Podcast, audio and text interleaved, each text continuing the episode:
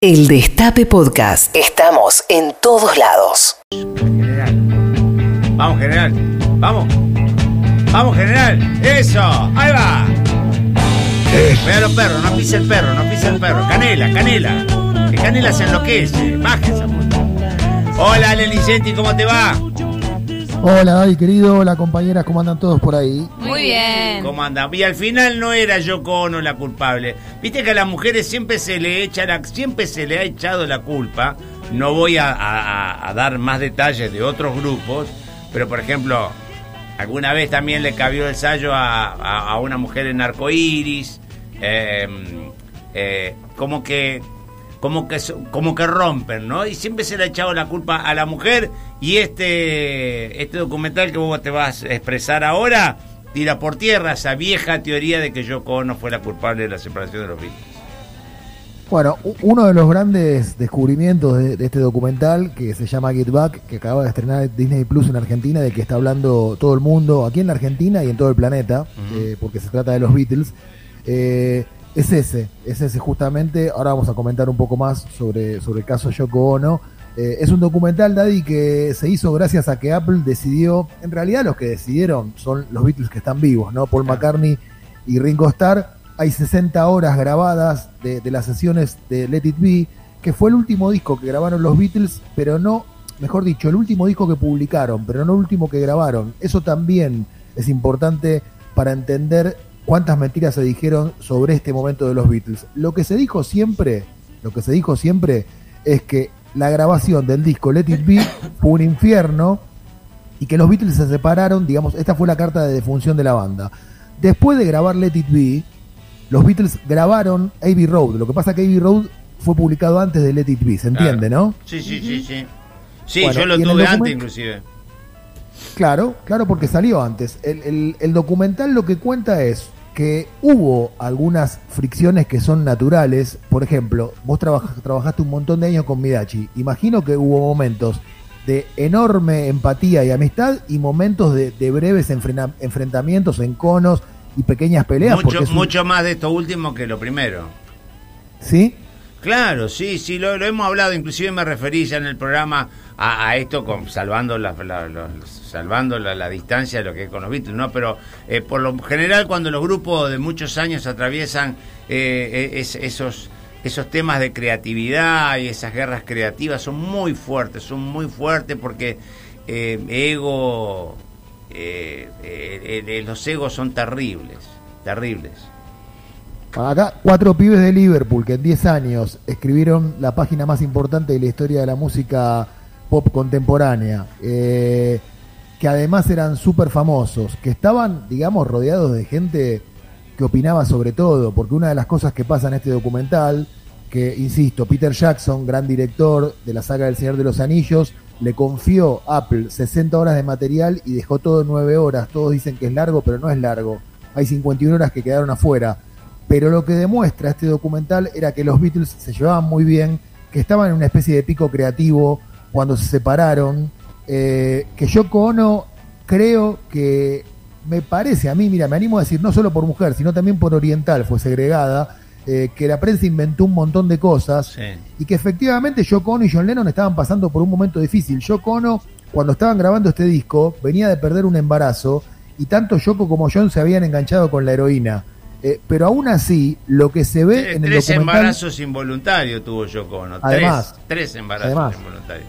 Sí, sí. Eh, se llevaba muy bien, eh, ella realmente fue un soporte anímico impresionante para Lennon y una inspiración artística, eh, y las discusiones que había eran en- entre, entre la banda eran las discusiones normales. En algún momento George Harrison un poco eh, molesto porque componía canciones para mi gusto tan buenas como las de Lennon y McCartney, pero Lennon y McCartney no le prestaban tanta atención, en algún momento él se aleja de la banda, esto el documental lo cuenta, y después la banda lo recupera y sigue la grabación ad- adelante. El documental cuenta la historia de- del desafío que se plantearon los Beatles de grabar 17 canciones en 14 días, de montar un show para la televisión que al final nunca se hizo. Terminaron haciéndolo en una terraza eh, con las ocurrencias muy típicas de los Beatles y terminó siendo el show más icónico de la historia. Un show en la terraza con mucho viento, sin anunciar, un mediodía, un día laboral, con quejas de los vecinos, con problemas de, los, de la policía, con la policía, pero aún así sigue siendo uno de los shows más icónicos de la historia. Si te gustan los Beatles, Daddy, el documental te va a emocionar hasta las lágrimas, porque también se emociona hasta las lágrimas Paul McCartney, por ejemplo, cuando recibe la noticia de que George Harrison va a dejar la banda, eh, y esto está filmado y no puede ser inventado. Eh, y si no te gustan los, los, Beatles, es una puerta de acceso impresionante. A, ver eh, cómo funcionaba creativamente ese grupo, cómo componían canciones, hay un nivel de detalle, ¿no? Desde que la canción se empieza a componer hasta su formato final. Eh, es un documental realmente delicioso para los amantes de la música e insisto, me parece que aquellos que no conocen a los Beatles y a los que no les gusta tanto la música igual van a disfrutar mucho. Estamos frente a, para mí, el, fenómeno cultural más importante del siglo pasado, en mi opinión personal y en mi estatuto personal. Che, Ale, disculpame, eh, eh, para así queda, no, no, queda, queda un poquito más puntualizado. El, el documental está en versión eh, película, serie, ¿cómo es? Es una serie de tres capítulos, cada capítulo dura más o menos tres horas, o sea que la duración total son nueve horas. ¿Salió el primer capítulo? No, están los tres ya en Disney+. Más. Ya están los tres, ¿no? Está bien, pero yo para informar a la gente. Los tres están, en Disney+, Más, o sea que ingresás a Disney+, Más y te ves los tres capítulos. Exactamente, obviamente que para tener Disney Más o Disney Plus, como ustedes prefieran, tenés que pagar una, una cuota mensual como se paga Netflix, como se paga Amazon. Pero realmente vale la pena. Eh, vale la pena, te diría, pagar un mes para ver este documental de nueve horas eh, de los Beatles. ¿Por qué sale a la luz ahora después de tanto tiempo? ¿Por qué sale? Porque Apple sabía, porque Apple, que es la corporación, la empresa que crearon los Beatles para manejar sus propios sí, sí, negocios, sí, eh, había mantenido todo este material, eh, digamos, en reserva eh, y recién ahora decidieron liberarlo y, digamos... ¿Y por qué deciden liberarlo ahora? ¿Qué, qué, a mí me da la impresión... ¿Se quedaron sin plata? No, ¿Yoko Ono presionó?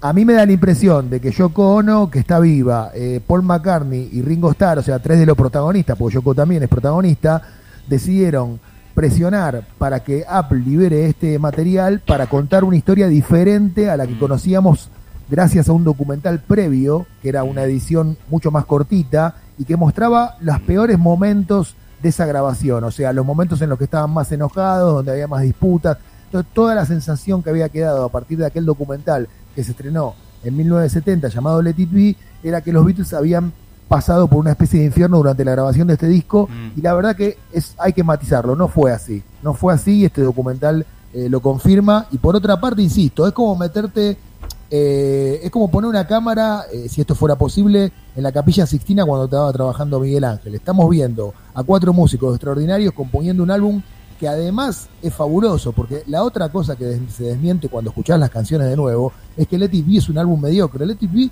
es un álbum espectacular, igual que lo es Abbey Road. Quizá no está al mismo nivel de Sgt. Pepper y de Revolver, pero porque esas son directamente obras maestras. Pero realmente es un gran disco y este documental te, te ayuda a recordar también eso. Algo, eh, algo, algo que pasa muchas veces es que se ponen a cantar una canción y todavía no la tienen terminada y ponele Don't Let Me Down. Y vos estás tipo, dale, Don't Let Me Down. Y claro, vos ya te conocés la canción y estás enloquecido porque decís, no, claro, como los cambios de ritmos de cuando están en, en ese pleno momento de mm. composición que vos ya la conocés la canción y decís, es así, es así. En la terraza de Apple también estuvo Billy Preston, estuvo, estuvo Eric Clapton, ¿no? Hubo muchos músicos eh, que ya eran famosos allá, pero que después la historia los hizo más grandes, ¿no?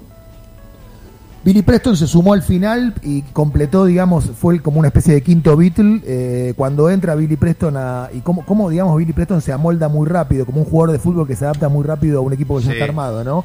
Eh, hay dos cosas que me gustaría destacar para terminar, Daddy. La primera es el gran sentido del humor de los Beatles, que eso se nota en todo el documental, mm. se nota en sus películas, en Hard Day's Night, en Help, las películas que hicieron con Richard Lester. Yo valoro mucho en los artistas el sentido del humor y los Beatles lo tenían. Eh, realmente. Y por otra parte, la otra cosa que me sorprendió mucho es que uno piensa en los Beatles de la década del 70, o sea, los Beatles del final, y dice, bueno, estos muchachos son súper conocidos, súper exitosos, tienen todo bajo control. Bueno, no era así. En el estudio de Twickenham, donde se empezó a grabar Let It había un montón de gente. Había un amigo de Harrison que era un Hare Krishna que no tenía mucho que hacer en esa grabación. Fue ah. Peter Sellers. Había invitados, había gente opinando. O sea, estaban, tenían mucho menos control de lo que estaba pasando de lo que uno supone puede Ah. tener una banda como los Beatles. Incluso había mucha gente que le decía disparates. Vayamos a hacer este concierto a Arabia, eh, hagámoslo arriba de Ah, un eh, barco. eh, había, había, había, un- había mucha anarquía, ¿no? Eh, y y- y Había también, también ellos manejaban esa cosa así como, como anárquica, como caótica.